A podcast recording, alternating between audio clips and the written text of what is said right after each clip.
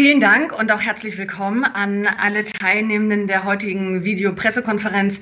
Ich vermute, gerade bei den äh, Medienvertretern und Vertreterinnen ist das langsam auch Routine geworden. Nichtsdestotrotz finde ich das immer noch sehr seltsam, ähm, sozusagen nicht in echt vor Ihnen zu stehen, äh, sondern das über diesen digitalen Weg zu machen.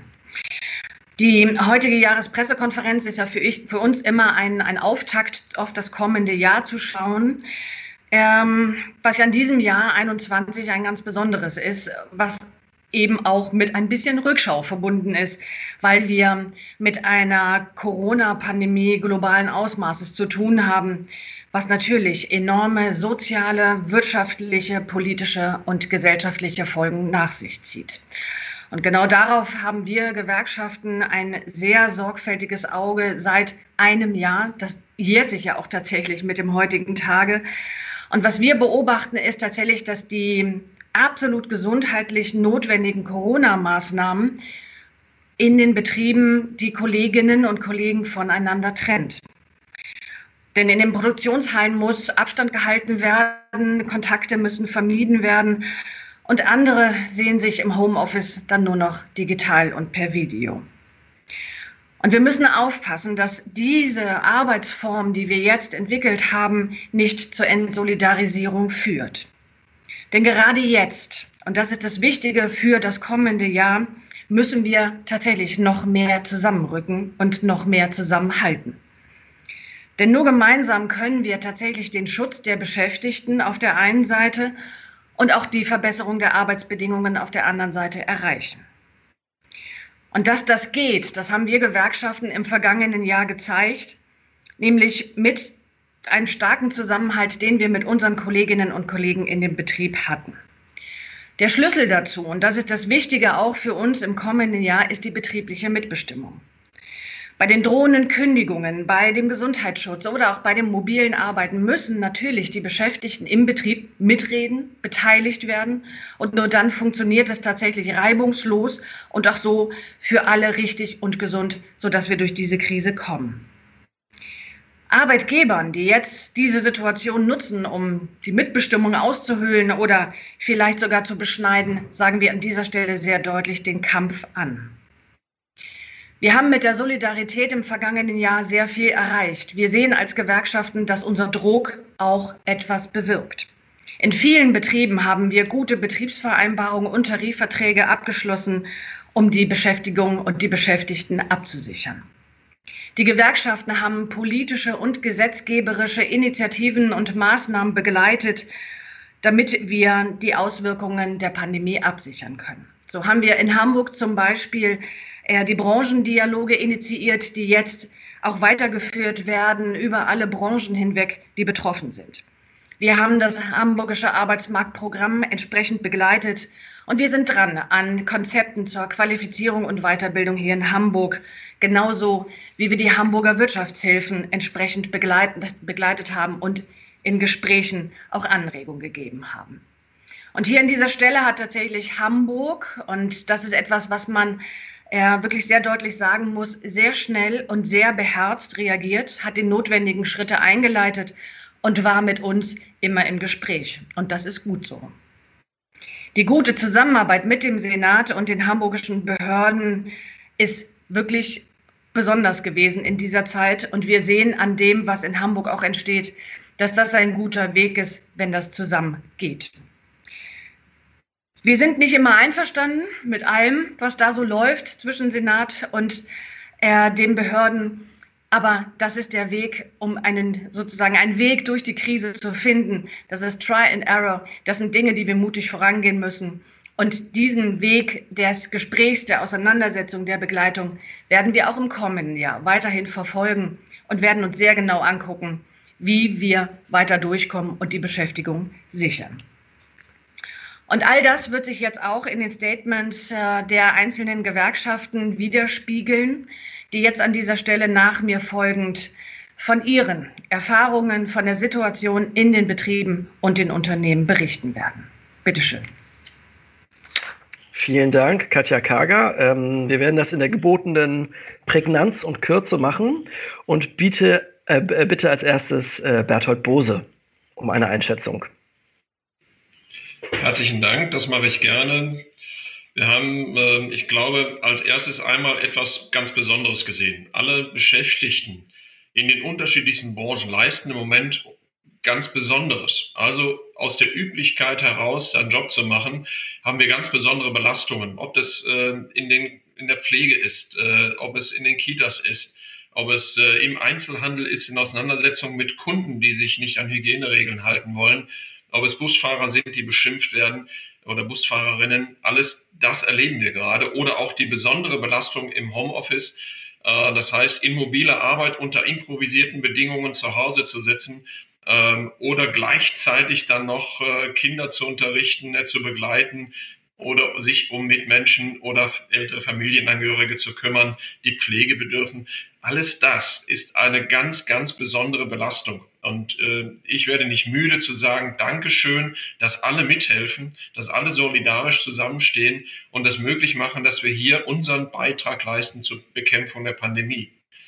Allen Arbeitgebern, und das hat Katja gerade schon gesagt, kann man nur zurufen, wenn es denn kollektive Regelungen für alle Beschäftigten gibt, dann ist hier die Mitbestimmung, sind die Betriebsräte, Personalräte, aber auch die Gewerkschaft mit einzubinden, um den besten Weg zu finden, um die Möglichkeiten und das, was wir äh, sozusagen an Bedürfnissen haben, auch gut zu regeln und nicht das Kind mit dem Bade auszuschütten, zu sagen, jetzt seht mal zu, wie ihr zu Hause damit zurechtkommt.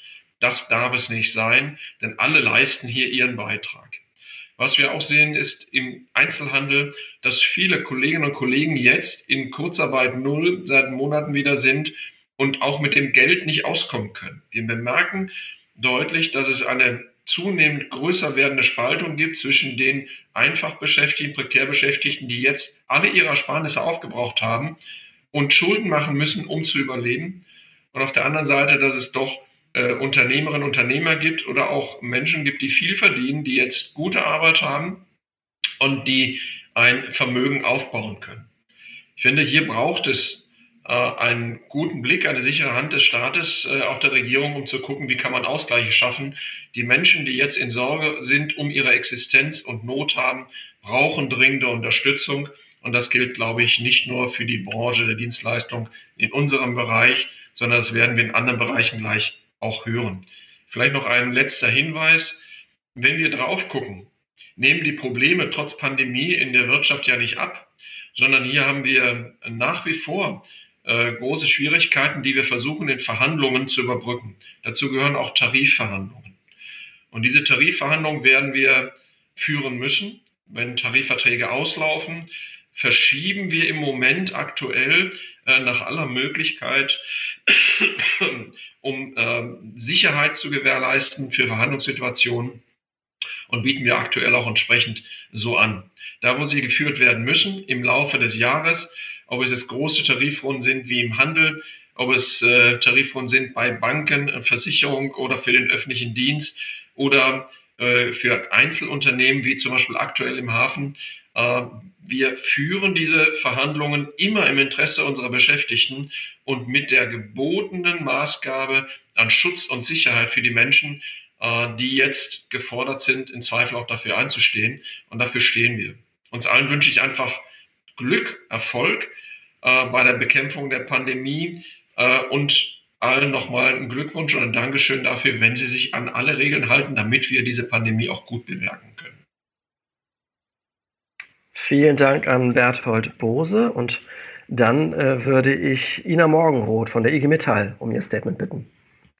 Ja, vielen Dank, Felix. Ähm, vielleicht mal so von meiner Seite ähm, ein ganz kurzer Rückblick mal auf das letzte Quartal in 2020, denn da haben wir als IG Metall bundesweit ja auch eine große Befragung angestoßen, um mal so zu schauen, wie ist eigentlich die aktuelle Lage in den Betrieben da werden Sie ja mitbekommen haben, dass äh, deutschlandweit über 250.000 Kolleginnen und Kollegen teilgenommen haben und hier in Hamburg alleine dann auch circa 9.000 aus 40 Betrieben, ähm, bei uns hier auch in der Region.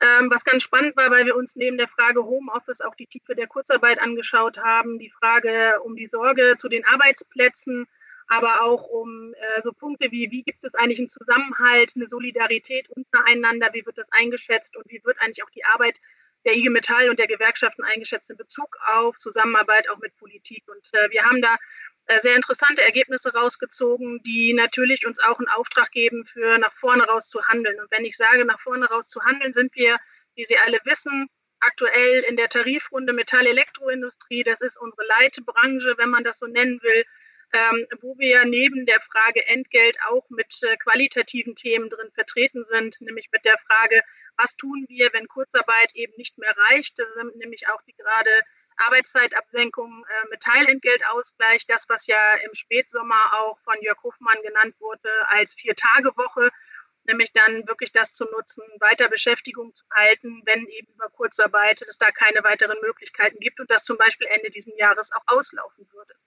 Wir haben aber ein anderes Thema auch noch mit dabei, weil uns das umtreibt, nämlich eher auch mit Betrieben, die sich in der Transformation nämlich auch befinden und ich sag mal auch beschleunigt durch Corona ähm, da unterwegs sind und unterwegs sein müssen, auch Zukunftstarifverträge zu machen. Ähm, das heißt, Rahmenregelungen für eine längere Laufzeit und äh, Beschäftigten so auch die Möglichkeit zu geben, eine sichere Perspektive über fünf, sechs, sieben oder auch acht Jahre zu bekommen, aber auch eine breitere Akzeptanz herzustellen für Veränderungsprozesse, um auch Beschäftigten die Ängste zu nehmen, die sich nämlich meistens dann auch widerspiegeln in gesellschaftlichen Ausdrücken, die wir alle ja so nicht wollen, nämlich äh, Verschwörungstheorien etc. Deswegen haben wir gesagt, man muss Beschäftigte beteiligen, man muss sie mitnehmen, man muss sie im Veränderungsprozess mitnehmen. Und wir würden gerne das mit äh, den Arbeitgebern auf der Seite auch gerade in wichtigen Branchen eben gestalten wollen. Da sind wir aktuell in der Tarifrunde. Heute ist ja auch Pressekonferenz der IG Metall bundesweit. Da werden Sie wahrscheinlich auch noch Informationen herkriegen. Ähm, und äh, wir sind in den Verhandlungsrunden. Äh, wir hatten in Hamburg äh, hier für den Bezirk Küste schon zwei Runden. Wir werden in die dritte Runde in anderthalb Wochen starten.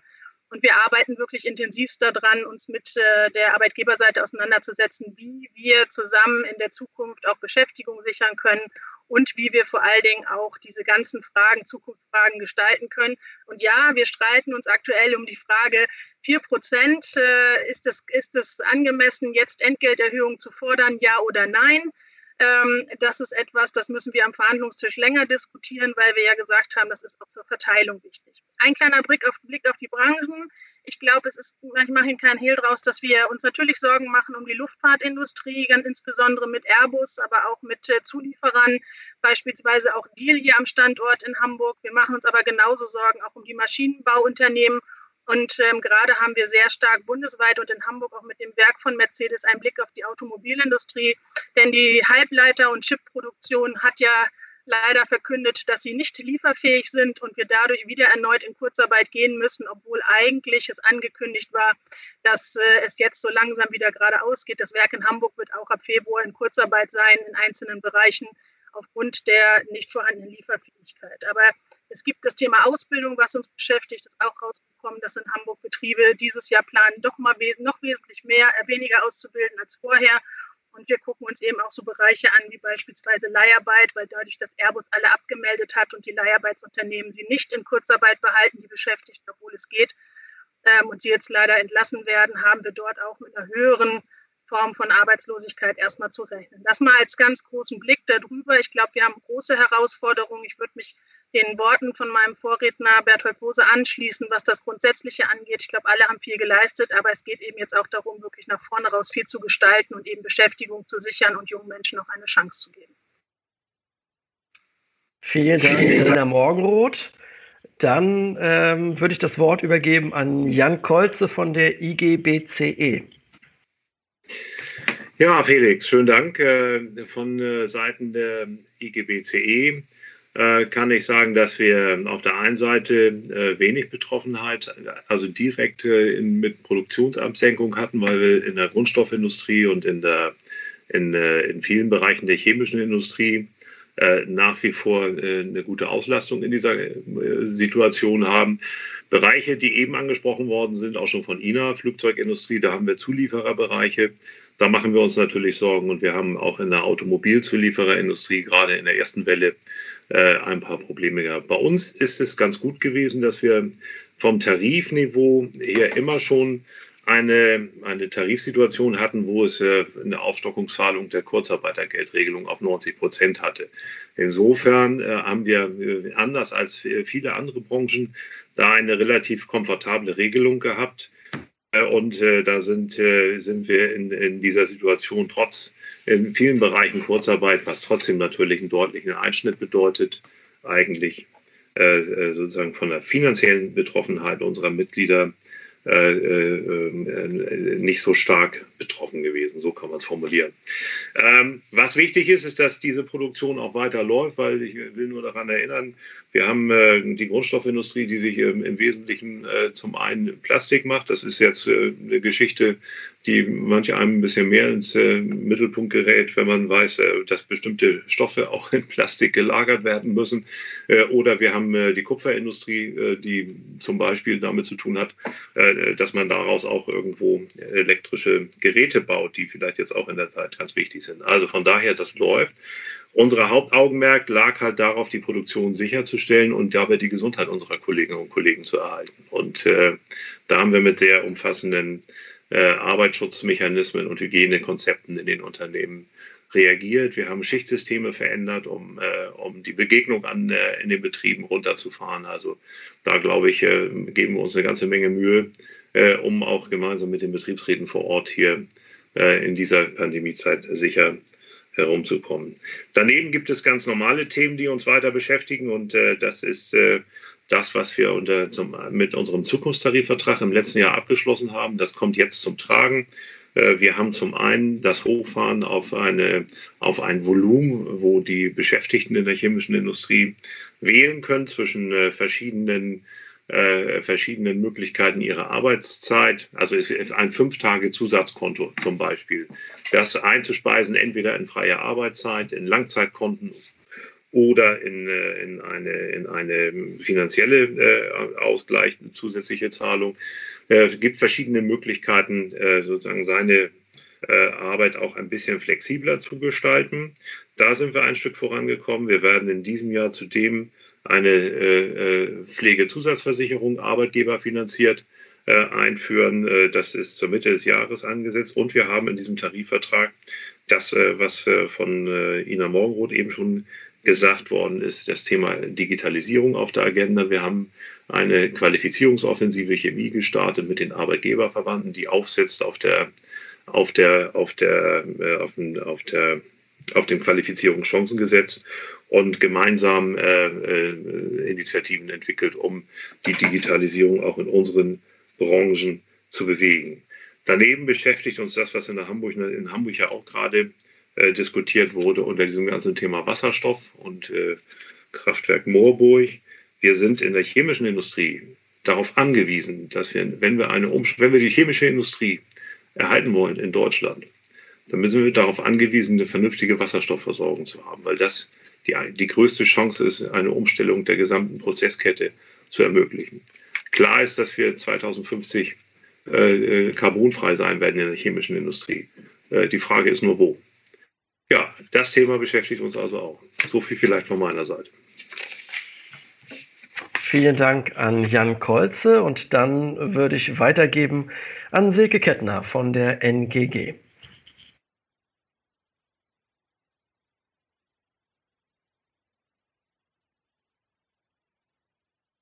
Silke, du bist nicht zu hören, oder? Und auch verschwunden jetzt tatsächlich.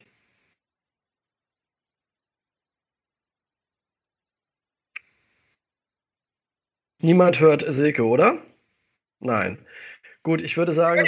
Stopp, äh, stopp. Ah, jetzt, jetzt, ist sie da. Wunderbar. Okay. Du bist zu hören. Meine, ja. Geräteeinstellung ist wieder zurückgesprungen irgendwie. Das muss immer neu justiert werden. Äh, schön, dass das jetzt klappt. Ja, äh, Silke Kettner, Gewerkschaft NGG, ich will auch ein bisschen äh, was zur Situation aus unserer Sicht sagen. Es ist inzwischen allgemein bekannt, äh, dass in den Betrieben und Branchen, wo Mitbestimmung gegeben ist, es generell besser läuft. Äh, es gibt aber leider auch die Bereiche und ähm, die Branchen, äh, wo Mitbestimmung nicht im ausreichenden Maß gegeben ist. Und teilweise, wie das Gastgewerbe, ist das halt auch eine Branche, die jetzt aktuell von der Krise im ganz besonderen Maße betroffen ist. Und zwar seit äh, Anbeginn äh, des ersten Tages äh, dieser Corona-Situation, nämlich seit März 2020, mit äh, gewissen Unterbrechungen in den Sommermonaten. Heißt das im Gastgewerbe, die Küche bleibt kalt, die Restaurants sind verwaist und die Konten aller Beteiligten sind leer. Das gilt einerseits für die Betriebe. Wir haben immer kritisiert, dass äh, eine ganze Menge Hilfsmaßnahmen auf den Weg gebracht wurden, einzig und allein für Unternehmen und nicht für die Beschäftigten. Allerdings muss man jetzt im Januar 2021 ja auch sagen, dass diese Hilfsgelder gar nicht in irgendeinem ausreichenden Maße ankommen. Es gilt aber auch für, vor allem für die Beschäftigten, die politisch nicht auf dem Radar der Entscheider sind. Die Beschäftigten im Gastgewerbe sind ganz, ganz überwiegend vom Niedriglohn betroffen und wir sind äh, in einer Situation, dass das, was an Hilfsmaßnahmen für Beschäftigte da ist, nicht ausreicht, äh, denen eine finanzielle Grundlage zu geben, in dieser Zeit vernünftig klarzukommen. Ich selber, aber auch die NGG und andere äh, versuchen seit äh, letztem Frühjahr darauf aufmerksam zu machen, immer und immer wieder, fast schon gebetsmühlenartig. Das, was ich feststellen muss, ist, dass man auf taube Ohren stößt, beziehungsweise mit dem Kopf gegen die Wand rennen kann, äh, wir mal, bis äh, ja, man damit aufhört, weil der Schmerz zu groß wird. Die Situation der Beschäftigten ist verzweifelt. Das hatte Berthold Bose auch angemerkt. Die Reserven, das, was an Ersparnissen für schlechte Zeiten da gewesen ist, ist aufgebraucht. Schulden sind da, weil einfach nicht alles beglichen werden kann, was im Leben bezahlt werden muss. Und die Schulden werden jetzt in diesem Frühjahr, Sommer auch noch für viele erheblich steigern, ähm, wenn nämlich die Steuernachzahlungen äh, dann jetzt fällig werden was ja jetzt unweigerlich auf, auch auf kurzarbeitende Beschäftigte hinzukommt, da äh, politisch in einer großen Koalition ja entschieden wurde, an diesem Problem nichts zu ändern. Und insofern äh, sage ich mal äh, meine Meinung, äh, da tatsächlich die Lebenswirklichkeit vieler Menschen äh, komplett ignoriert wird. Das, was an Schaden eingetreten ist für Beschäftigte, wird äh, auch unter normalen Zeiten, wenn wir Kurzarbeit hinter uns gelassen haben, kaum wieder gut zu machen sein. Denn ich habe gesagt, Niedriglohn äh, betrifft äh, die Menschen hauptsächlich äh, im Gastgewerbe, nicht nur in anderen Branchen. Aber man muss sich halt auch immer wieder vergegenwärtigen. Die arbeiten momentan zu 9,98 Euro oder 10,15 Euro beziehungsweise 11,07 Euro dann in der Facharbeitergruppe pro Stunde. Und durch diese tiefgreifende Krise, die das Gastgewerbe äh, jetzt ereilt hat, sind wir auch in einer Situation, wenn keine Wunder eintreten, dass wir in den nächsten Jahren auch keine vernünftigen Tarifverhandlungen und Lohnerhöhungen werden erreichen können. Und das heißt, ähm, dass spätestens 2020 die Branche zu einer Mindestlohnbranche wird, beziehungsweise einer Branche, wo knapp darüber höchstens bezahlt wird, und zwar bis in die Fach- äh, Fachkräftebereiche hinein. Und das sind die sozialen Folgen für viele Beschäftigte, die äh, jetzt aus dieser natürlich und unbestrittenermaßen äh, notwendigen Pandemiebekämpfung äh, erfolgen. Wir fordern äh, in dem Zusammenhang ein Mindestkurzarbeitergeld, äh, sehr ähm, oder, oder, oder intensiv äh, mit der Gewerkschaft Verdi an dem äh, Punkt zusammen, wo wir jetzt äh, in der letzten Woche ähm, auch ein, einen offenen Brief an die Bundesregierung äh, geschrieben wurde von unseren Gewerkschaften und das mit einer neuen Petition äh, beworben wird, um da möglichst Druck äh, auch zu entfalten in diese Richtung. Mindestkurzarbeitergeld heißt 1200 Euro netto mindestens für kurzarbeitende Beschäftigte, um ihnen ein Mindestmaß an Einkommen zu garantieren und sie auch aus diesem bürokratischen Wahnsinn rauszuholen, was das bedeutet, nämlich jeden Monat äh, neu Hartz-IV-Leistungen beantragen zu müssen. Und wir brauchen speziell für Hamburg, auch für die Zeit äh, nach Corona, nach dieser Pandemie, einen Gastro-Gipfel, wo man äh, ja, Maßnahmen bespricht, äh, und guckt, wie kriegt man es hin, die Arbeitsbedingungen in der Branche in Zukunft äh, weiter zu entwickeln, es aus dem Niedriglohn, aus dem Mindestlohnbereich rauszuholen. Denn ansonsten wird die Branche relativ schnell mit noch einem viel, viel stärkeren Fachkräfte-, Arbeitskräftemangel zu tun haben, wenn äh, wieder geöffnet wird. Und das ist, äh, wir mal, für die konjunkturelle Entwicklung der Betriebe auch äh, sehr problematisch. Ich habe gesagt, wir haben bereits mehrfach darauf aufmerksam gemacht, das letzte Mal im November, äh, wo äh, die Beschäftigten symbolisch ihren Löffel im Rathaus abgegeben haben.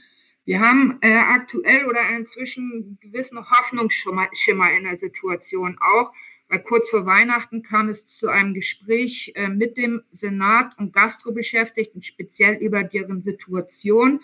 Wir haben in der nächsten Woche auch einen Folgetermin dazu. Das ist, wird von uns sehr positiv bewertet, auch von den Beschäftigten selbst. Allerdings haben wir auch eins deutlich gemacht, wir brauchen Ergebnisse. Reden alleine wird äh, die Probleme nicht beseitigen. Und bis wir diese Ergebnisse nicht haben, ähm, ist für mich eins klar, ist für uns eins klar, der Fehler dieser Pandemiebekämpfung bleibt die Tatsache, dass Niedriglohnbeschäftigte, dass Prekärbeschäftigte und generell Menschen, die kein Vermögen haben, äh, jetzt selber finanziell klarzukommen in dieser Situation, dass die ignoriert wurden und insofern äh, ist da, äh, sag ich mal, der Ungleichheit in der Gesellschaft und der Spaltung in der Gesellschaft leider sehr viel Vorschub geleistet worden. Danke. Vielen Dank an Silke Kettner und dann kommen wir zu Matthias Maurer von der IGBAU. Ja, moin aus Barmbek, äh, aus meinem Büro hier. Ähm, ja, die Kolleginnen und Kollegen der IG Bau, die sind zum Glück, oh, jetzt passiert was an meinem Rechner, äh, ausgerechnet jetzt, entschuldigen Sie, äh, sind zum Glück nicht so betroffen, wie wir es gerade von der Kollegin Kettner äh, gehört haben.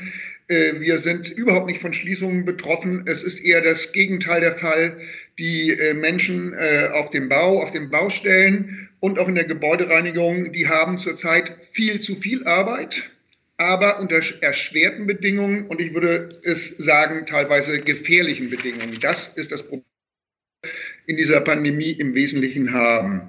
Äh, Hygiene auf Baustellen, jeder, der eine gesehen hat, der schon mal da war, das war immer schon ein Problem. Es ist nicht der sauberste Arbeitsort. Und äh, insbesondere im Winter äh, ist, das, ist das eine schwierige Sache. Und bei über 75.000 Baubetrieben bundesweit, davon der größte Teil, also mehr als 90 Prozent mit weniger als 50 Beschäftigten, ist es leicht vorstellbar, dass das Durchsetzen von Standards schon an sich ein Riesenproblem ist. Und äh, dann kommt dann noch hinzu, dass auf all diesen Baustellen ja immer verschiedene Unternehmen arbeiten. Das ist ja nicht so, dass ein Unternehmen einen Bau errichtet. Das ist der Maurer, der Betonbauer, der Zimmermann, der Fliesenleger. Ich, Sie wissen, was ich meine. Verschiedenste Unternehmen, entweder in einer Nachunternehmerkette oder in Einzelvergabe. Diese Unternehmen beschäftigen Menschen aus ganz Europa, die kommen zu den Baustellen und die verstehen sich teilweise untereinander nicht. Sie sehen, das Durchsetzen von Hygieneregeln ist ein echtes Problem auf den Baustellen, ein wirkliches Problem. Und ich bin sehr, sehr froh, dass wir im Verhältnis relativ wenige Corona-Einbrüche hatten. Wir hatten einige größere, haben das relativ gut in den Griff gekriegt. Sehr wahrscheinlich, es wird ein bisschen analysiert, hängt es damit zusammen, dass im Wesentlichen die Arbeit auch draußen stattfindet. Aber insbesondere in der Winterzeit im Ausbaubereich ist das auch nicht der Fall. Ja, äh, was sind denn dann die Einzelthemen? Äh, ich will nur zwei, drei anreißen. Äh, die klassischen Aufenthaltsräume auf den Baustellen, äh, Pausenräume, das sind Container, Sie kennen das möglicherweise, die sind nach Arbeitsstättenverordnung für acht Personen vorgesehen. Zurzeit versuchen wir bundesweit durchzubringen, dass ja höchstens drei ihre Pause machen. Bei den Vorbemerkungen meinerseits können Sie sehen, dass das eine Wahnsinnsaufgabe ist, allein das durchzusetzen. Und dann denken Sie an äh, die Menschen, die Arbeitswanderungen machen auf den Baustellen in ganz Europa und insbesondere in Hamburg. Sie wissen, äh, Hafen City, Neue Mitte, Altona, wir haben riesige Bauprojekte in dieser Stadt, was an sich gut ist. Ja, die müssen dann auch zu ihren Wohnungen zurück, selbst wenn man auf der Baustelle das durchsetzt, bestimmte Hygienestandards. Geht es weiter bei den Wohnunterkünften dieser Kolleginnen und Kolleginnen. Ja, und äh, so ein Bulli, der hat neun Plätze, der kann entweder viermal fahren oder einmal. Äh, oder man braucht dreimal so viele Bullis. Äh, Sie merken, ich bleibe bei diesem Thema Durchsetzung von Hygienestandards. Das ist unser zentrales Problem. Und aus diesem Grunde hat die IGBAU gemeinsam mit den Bauarbeitgeberverbänden begonnen, das Thema nicht nur begonnen, sondern jetzt verschärft versucht, insbesondere nach der Rückkehr aus der Weihnachtspause, eine Corona-Präventionsstrategie für die Bauwirtschaft unter diesen erschwerten Bedingungen äh, ja, äh, zu, äh, festzulegen und durchzusetzen. Und dazu äh, ja, hilft uns oder dabei hilft uns die von den Arbeitgeberverbänden und der IGBAU selbstverwaltete Bauberufsgenossenschaft. Dort gibt es nämlich den Arbeitsmedizinischen Dienst. Das ist speziell in der Baubranche so, dass die Betriebsärzte nicht in den Betrieben angesiedelt sind, sondern für die gesamte Branche in der, äh, im, in der Bauberufsgenossenschaft im Arbeitsmedizinischen Dienst. Das ist eine Riesenhilfe in dieser Frage für uns. So, das Erste, was passiert ist, ist, dass ähm, über drei Millionen FFP2-Masken über den äh, Arbeits Arbeitsmedizinischen Dienst erst einmal über die Baustellen verteilt werden, weil äh, ich bin bei Hochtief beschäftigt, da können wir für unsere Kollegen das gewährleisten. Maurermeister Müller äh, mit zwei Beschäftigten möglicherweise nicht. Also wir versuchen über die ganze diese FFP2-Masken zur Verfügung zu stellen, regelmäßige Corona-Tests auf den Baustellen zu organisieren eine Pro-Impf-Kampagne zu starten, was sehr, sehr wichtig ist, weil wir wissen alle, dass mit dem Impfen läuft noch nicht so ganz optimal, aber hoffen natürlich, dass es optimaler läuft. Aber die über 250.000 Beschäftigten in der Bauwirtschaft, die Wanderarbeiter, äh, die aus Polen, Rumänien, äh, Portugal, wo auch immer her, in, auf diesen Baustellen mit unseren Kollegen, also als unsere Kollegen mit uns zusammenarbeiten. Die sind noch gar nicht im Fokus. Die sind überhaupt noch nicht im Fokus. Und dort ist der Versuch über die Ärzte und über das medizinische Personal des ähm, Arbeitsmedizinischen Dienstes auch für diese Gruppen Impfungen zu organisieren. Das ist rechtlich nicht ganz einfach. Das ist aber der erklärte Wille, der politische Wille der Tarifparteien der Bauwirtschaft. Ja, das sind die Dinge, die aus der Vergangenheit in das Jahr 2021 äh, für uns zeigen. Das sind hohe Ansprüche, die wir haben. Wir sind dabei. Ich habe noch eine Bemerkung zur zweiten Branche der Gebäudereinigung.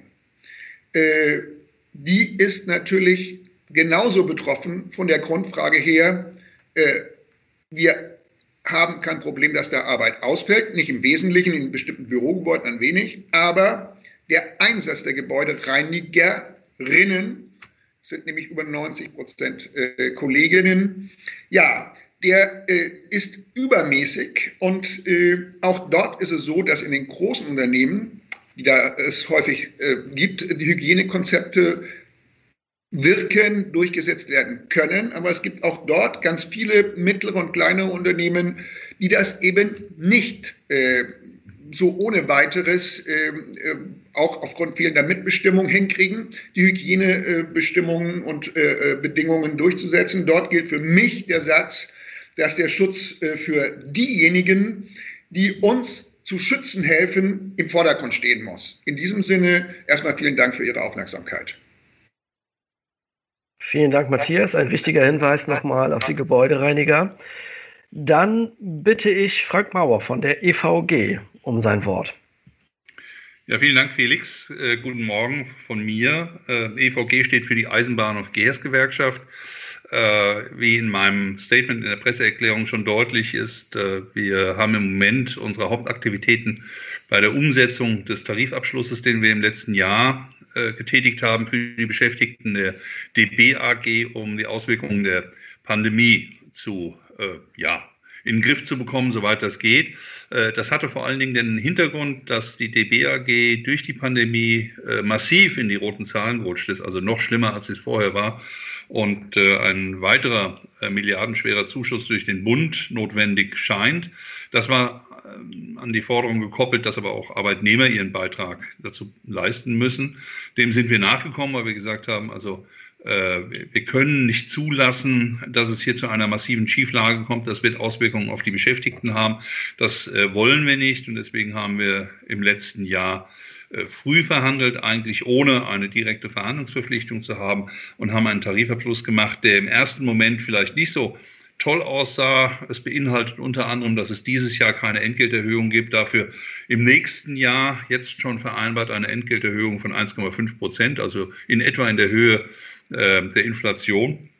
Und dass das nicht überall bejubelt wurde, das kann man sich vorstellen. Mittlerweile ist man schlauer. Mittlerweile sind wir in der zweiten, wenn nicht sogar schon dritten Welle der Pandemie und äh, die Kolleginnen und Kollegen ähm, teilen unsere Einschätzung vollumfänglich, indem Sie sagen, es war ein guter äh, Abschluss, weil es gibt nichts sichereres oder es gibt nichts Wichtigeres als einen sicheren Arbeitsplatz. Ich erinnere da an die ähm, Ausführungen meiner Vorredner, die ja äh, sich auch über die Beschäftigungssituation in einzelnen Branchen schon äh, geäußert haben. Bei der DB AG gibt es äh, so gut wie keine Kurzarbeit. Äh, bislang werden alle untergebracht, die Eisenbahnen fahren die äh, S-Bahnen fahren. Insofern ähm, gibt es da ja auch einen Versorgungsauftrag.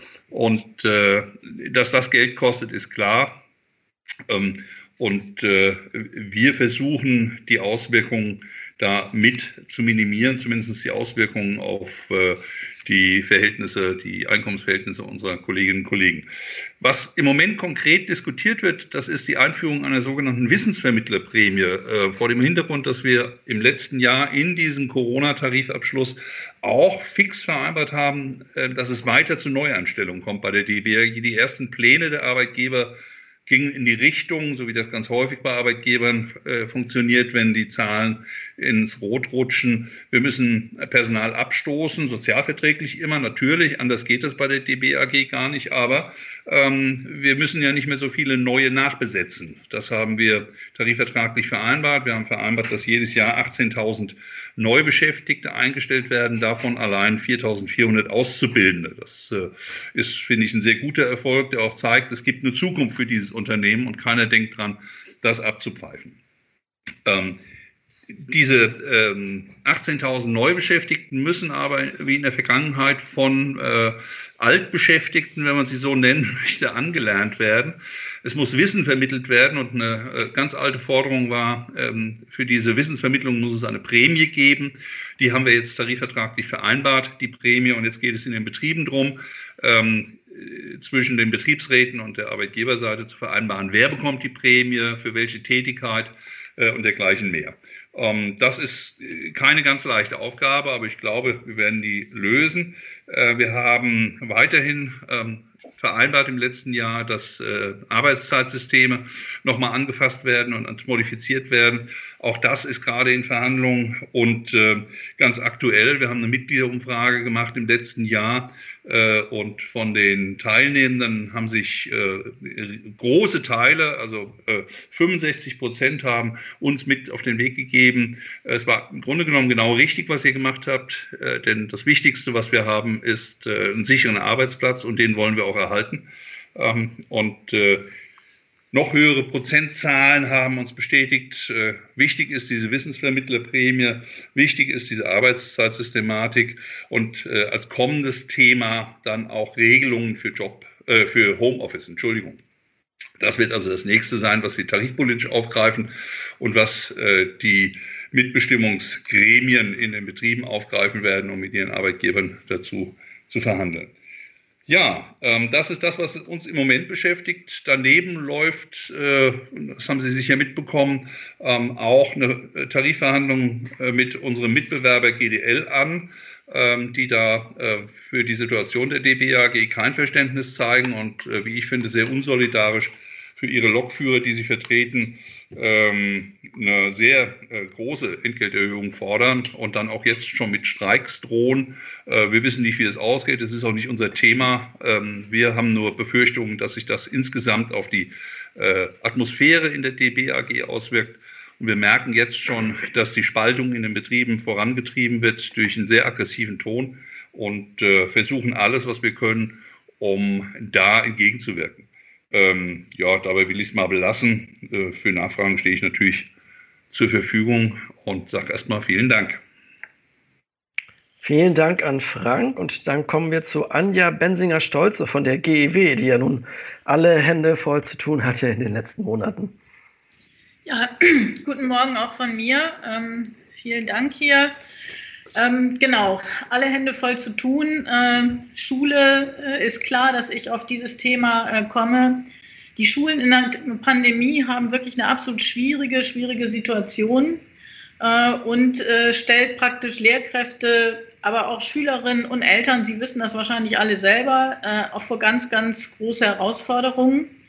Und ich möchte hier auch nochmal sagen, die Lehrkräfte nehmen ihren Erziehungsauftrag absolut ernst und arbeiten engagiert und haben aber auch Forderungen, damit dieser, diese Arbeit auch funktioniert, auch in der Pandemie. Und äh, Sie haben vielleicht mitbekommen, am letzten äh, Montag hatten wir eine Pressekonferenz auch mit, äh, mit ähm, Kolleginnen und Kollegen aus den Betriebsgruppen, die nochmal ganz deutlich gemacht haben, wie schwierig im Moment die Situation ist. Ähm, wir haben auf der einen Seite während des Fernunterrichts, äh, der jetzt sicherlich angebracht ist und auch richtig ist, aber die großen Schwierigkeiten, die jetzt dabei zutage kommen, ist eben die äh, mangelnde Ausstattung äh, im Rahmen der Digitalisierung. Ähm, es ist jetzt ganz viel nachgesteuert worden in diesem Bereich. Das ist gut, das ist auf einem guten Weg, aber es fehlt eben noch an allen Ecken und Enden, sei es die digitalen Endgeräte für die Kolleginnen und für die Schülerinnen, aber auch für eine datenschutzkonforme digitale Infrastruktur. Äh, die Bandbreite ist zum Teil äh, gering an den Schulen, so dass die Sachen nicht klappen können und die Kolleginnen und Kollegen von zu Hause aus arbeiten, damit es überhaupt funktioniert. Ähm, das andere, was wir haben, wenn der Unterricht stattfindet, wir haben ein großes Problem im Gesundheitsschutz. Und wir haben die ganze Zeit darauf hingewiesen, dass wir gucken müssen, wenn die Inzidenzien über 50 sind, das sagt auch das RKI, dass man dann in eine andere Art von Unterricht geht, nämlich in Unterricht in kleineren Gruppen, in einen Wechselunterricht. Das fordern wir. Wir würden uns auch jetzt gerne wünschen, dass für die Zeit, wenn wir aus dem Lockdown wieder rauskommen, dass es da Modelle äh, sozusagen entwickelt werden. Wir wissen, dass Schulen schon Modelle entwickelt haben. Die dürfen sie aber im Moment gar nicht großartig umsetzen. Also wir sind der Meinung, das muss jetzt vorbereitet werden, weil wir wollen auch nicht mehr Schülerinnen und Schüler verlieren, die sozusagen dann in dieser Zeit äh, große Schwierigkeiten haben, ähm, ja, den Kontakt zu verlieren. Wir sagen, Wechselunterricht wäre eine gute Möglichkeit. Kleinere Gruppen, das haben wir im Frühjahr gesehen beim ersten Lockdown. Da können Schülerinnen und Schüler in kürzerer Zeit mehr lernen und wir können sie auch stabilisieren von ihrer, äh, von ihrer Person her. Und um das aber dann auch zu schaffen, man kann ja nun nicht äh, einfach die Arbeitszeit dann verdoppeln, muss man schon auch sagen, okay, wir müssen die Bildungspläne entschlacken. Das sind unsere Forderungen. Ähm, die Kolleginnen und Kollegen improvisieren im Moment, machen neue Lernformate, permanent neue Regelungen und das bedeutet für sie schon eine große ja, Mehrarbeit. Und ich glaube, der Hauptpunkt, warum die Kolleginnen und Kollegen so ja auch so wütend sind, ist, dass eben die Mitbestimmung äh, im Moment überhaupt nicht gut klappt beim Gesundheits- und Arbeitsschutz an den Schulen. Da werden die Sachen von oben verordnet. Der Gesamtpersonalrat äh, für die Beschäftigten an Schulen ähm, versucht dann mit Initiativanträgen die Behörde sozusagen zu treiben. Und das hat auch zum Teil, hat das dann Erfolg. Es dauert dann immer ein bisschen länger. Die Behörde sagt, nein, das setzen wir nicht um. Und eine Woche später wird es dann doch zum Teil zumindest umgesetzt. Von daher wäre es aber sehr viel besser, wenn wir gleich zusammenarbeiten. Dann würde es, glaube ich, auch eine viel größere Akzeptanz für die Maßnahmen geben, äh, die jetzt eigentlich anstehen. Was wir auch bemerkt haben, ist das Thema Gefährdungsbeurteilung an Schule. Ist jahrelang auch verschleppt worden. Es ist nicht angegangen worden. Und es hätte auch, ähm, es gibt eine Vereinbarung mit dem DGB, dass praktisch die Behörde ein sogenanntes Steuergremium für Gefährdungsbeurteilung einsetzt. Das hat erst jetzt, jetzt sozusagen kommt das zum Tragen. Also die Pandemie hat vielleicht auch ein paar gute äh, Sachen, die es mitbringt, dass diese Dinge jetzt nach vorne gestellt werden. Gesundheits- und Arbeitsschutz muss sich auch nicht mit dem Kindeswohl, mit dem Recht auf Bildung äh, das lässt sich verknüpfen. Das muss nicht gegeneinander gestellt werden. Dafür stehen wir jedenfalls. Ähm, wie gesagt, man hat versucht, sozusagen durch Initiativanträge eine Menge äh, auch zu erreichen. Da geht es um die äh, Masken, die geliefert werden sollen, auch wenn das immer noch äh, Schwierigkeiten gibt. Dann geht es auch darum, ähm, für das nicht-pädagogische Personal äh, Sachen äh, zu erstreiten. Wir haben den großen Bereich der Schulbegleitung, äh, der im Moment auch noch keine Masken bekommt. Da muss, muss nachgesteuert werden. ja, so ist es im Moment äh, an den Schulen. Sie können ja auch gerne noch mal nachfragen. Ähm, was im, in diesem Jahr sonst für uns ansteht, das ist eben die Tarifrunde TVL im Herbst. Ähm, der Abschluss wurde ja im März 2019 gemacht mit einer Laufzeit von 33 Monaten. Und das endet ja jetzt, das beginnt jetzt. Und für Hamburg aus unserem Mitgliedsbereich ist da, sind betroffen die Angestellten, Lehrerinnen und Lehrer und das pädagogische therapeutische Fachpersonal. Und da geht es insbesondere auch um Ergo- und Physiotherapeuten, die seit langem auf eine Zulage warten, die ihre Kollegen, die Erzieherinnen und so weiter bekommen. Aber sie gehören nicht zum Sozial- und Erziehungsdienst und werden da nicht aufgewertet. Das hoffe ich, kann in dieser Tarifrunde dann ähm, verbessert werden und angegangen werden. Und zu allerletzt möchte ich aber doch was ganz Erfreuliches sagen. Gestern hat die Bürgerschaft äh, beschlossen, dass die Besoldung der Lehrkräfte der Grund- und Mittelstufen ähm, und Kollegen angeglichen wird, also eine Gleichstellung mit den anderen äh, ähm, Lehrkräften. Und das ist ein großer Erfolg. Seit, ich glaube, fünf, sechs Jahren sind wir jetzt dabei, äh, das zu erkämpfen. Ähm, es wird nicht sofort kommen, es wird in Stufen kommen, aber praktisch die Grund- Schullehrkräfte und auch die im Mittelstufenbereich, die seit 2003 mit A12 eingestellt worden sind, äh, sollen jetzt die A13 bekommen. Das finden wir richtig. Sie haben dieselbe Ausbildung. Sie, wir alle wollen, dass wir an den Grundschulen gute Kolleginnen und Kollegen haben. Und das ist, glaube ich, auch eine Investition in die Zukunft.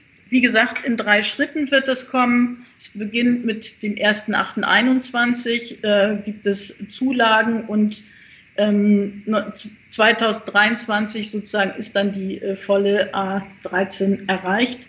Das ist insbesondere auch wichtig, weil das schon hm, auch immer eine Sache war, dass hauptsächlich Kolleginnen an die Grundschulen gegangen sind. Wir wollen aber auch da einen guten Mix haben von Männern und Frauen im Lehrkräftebereich.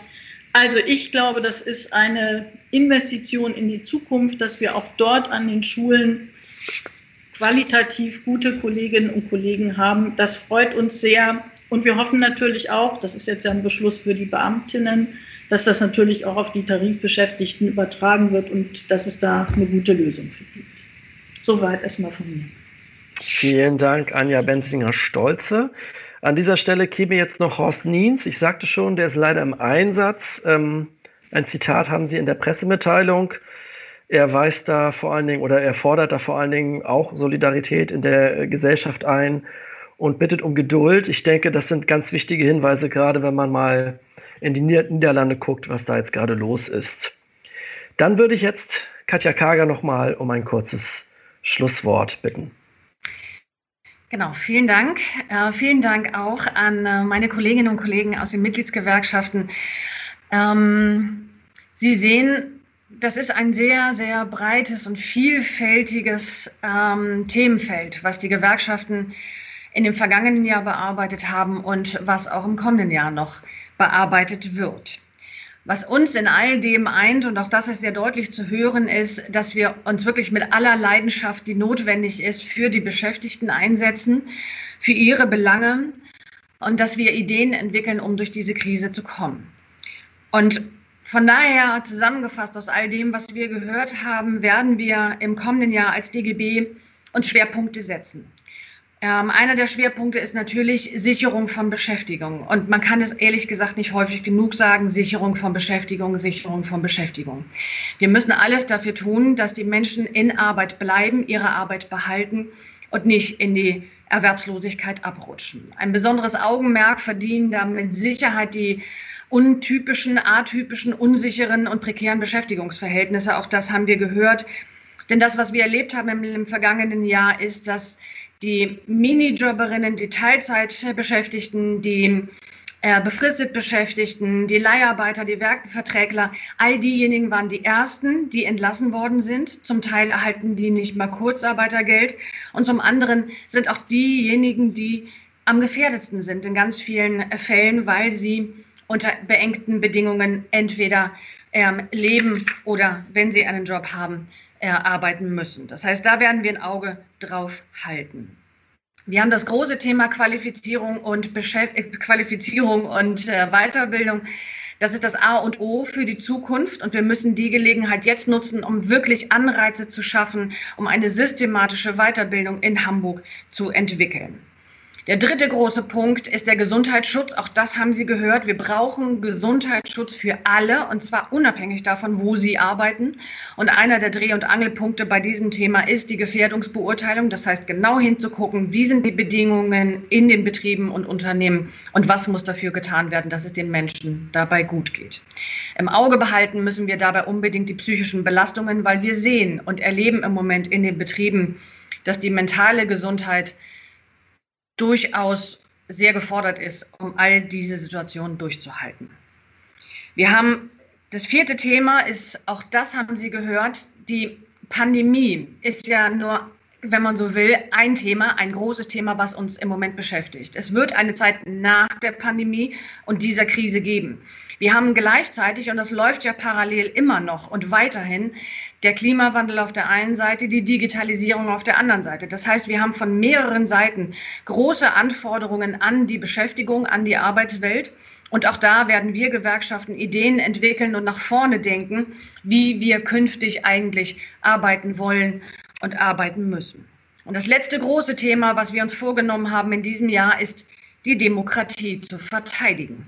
Und zwar sowohl gesellschaftlich als denn auch betrieblich. Denn es gibt natürlich überhaupt keinen einzigen Grund, warum die Demokratie am Werkstor enden sollte.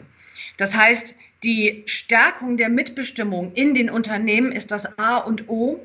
Und wir haben gerade in den Krisen gesehen, dass da die Mitbestimmung wesentlicher Faktor ist, um eine Krise zu überstehen, zu bewältigen, um Unternehmen erfolgreicher, flexibler und auch widerstandsfähiger zu machen. Das sind die großen Themen für uns beim DGB für das kommende Jahr. Und ich möchte zum Schluss die Gelegenheit natürlich nutzen, um einmal nochmal allen Beschäftigten, allen diejenigen, die im Moment den Laden am Laufen halten, die die Stadt Hamburg am Laufen halten, zum Teil unter unglaublichen Belastungen und Bedingungen, ganz herzlich zu danken. Weil ohne die Beschäftigten wäre diese Stadt Hamburg nicht das, was sie ist. Vielen Dank. Vielen Dank an Katja Kager. Wir sind damit am Ende und hätten jetzt noch Zeit für Ihre Nachfragen. Ich würde Sie bitten, entweder die virtuelle Hand zu heben oder mir kurz ein äh, WM, also für Wortmeldung, im Chat zu schreiben. Dann weiß ich, ähm, dass Sie eine Frage haben. Bitte.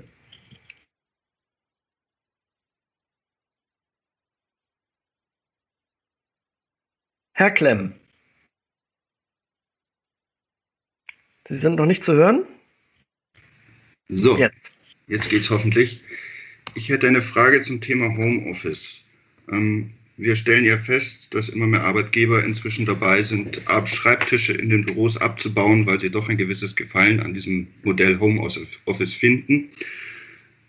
Auf der anderen Seite aber nicht die üblichen Regelungen, wie ich sie mal sage, für Telearbeit in Anspruch nehmen dann, sondern das Ganze einfach mobiles Arbeiten nennen was dann zur Folge hat, dass die Arbeitnehmer eigentlich keine bis gar keine Rechte haben. Wie sehen die Gewerkschaften das? Äh, problematisch natürlich, selbstverständlich. Ähm, das ist ja was, was wir jetzt schon seit langem beobachten, eigentlich seit März kontinuierlich.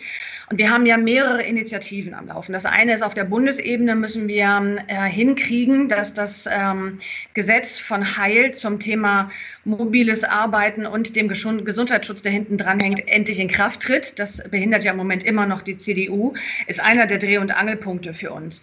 Ähm, das zweite ist aber, dass wir in Hamburg ähm, mit der äh, Justizbehörde, die ja für Arbeitsschutz zuständig ist, ähm, und mit unterschiedlichen Arbeitgeberverbänden auch schon im Gespräch sind, zu sagen, wir müssen das regeln und wir müssen da sehr genau drauf gucken, was da gerade passiert, weil ähm, Wir haben im Moment hier einen ungeregelten Bereich, ähm, wo tatsächlich alle Beteiligten machen können, was sie wollen. Und das tun sie auch. Und in manchen Fällen funktioniert es gut mit dem Homeoffice, weil Menschen sich zu Hause gut einrichten können und weil der Arbeitgeber entsprechend darauf achtet. Aber in anderen Bereichen funktioniert es nicht so gut. Und auf die müssen wir sehr genau ein Auge setzen. Und da sind wir dran, äh, da auch wirklich sehr individuelle ähm, Regelungen zu finden, weil man sich das immer auf beiden Seiten angucken muss. Klappt das für den Betrieb und klappt das vor allem auch für die Beschäftigten, die dann zu Hause sitzen? Aber da sind wir dran, auch mit der hiesigen Justizbehörde. Berthold, du wolltest, glaube ich, auch noch mal was anmerken. Katja hat das wunderbar ausgeführt, deswegen habe ich meine Hand zurückgenommen. Ich kann mich da voll anschließen. Weitere Nachfragen? Herr Klemm, ich nehme an, das war noch die alte, die alte Hand sozusagen, ne?